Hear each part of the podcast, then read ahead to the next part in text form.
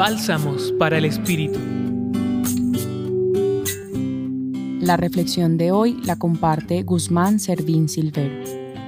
El Evangelio nos presenta que amor es lo que nos ayuda a permanecer, es lo que nos permite estar con el Señor. Para amarlo hay que conocerlo y la mejor manera de conocerlo es mediante ese encuentro íntimo con Él, un encuentro desde la oración que nos pone en sintonía con la manera de proceder de Dios que es desde el amor. Es una invitación del Señor para estar con Él y muchas veces esas maneras de estar con Jesús es lo que nos marca el camino a transitar. Por eso tenemos que reconocer y fortalecer esos espacios que conecta nuestra vida con la de Jesús. El Espíritu Santo es el que nos ayuda a estar al lado de Jesús. Hoy en la vida cotidiana se nos presenta el desafío de descubrir su acción y captar lo que Dios nos pide mediante su Espíritu.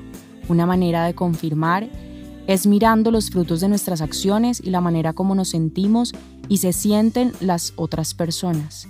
Si hay paz y un creciente amor en lo que hago, ahí está el Espíritu verdaderamente. No puede ser un amor egoísta porque Jesús nos enseña a despojarnos de nosotros mismos y a acoger al prójimo. Jesús respeta nuestra libertad y espera que nos abramos a la acción del Espíritu para ir transformando nuestra vida, él nos acompaña a medida que nos dejamos guiar por el Espíritu de Amor.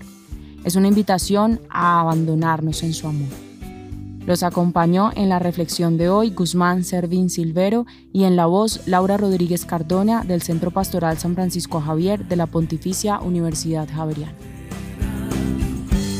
Escucha los bálsamos cada día entrando a la página web del Centro Pastoral y a javerianaestereo.com.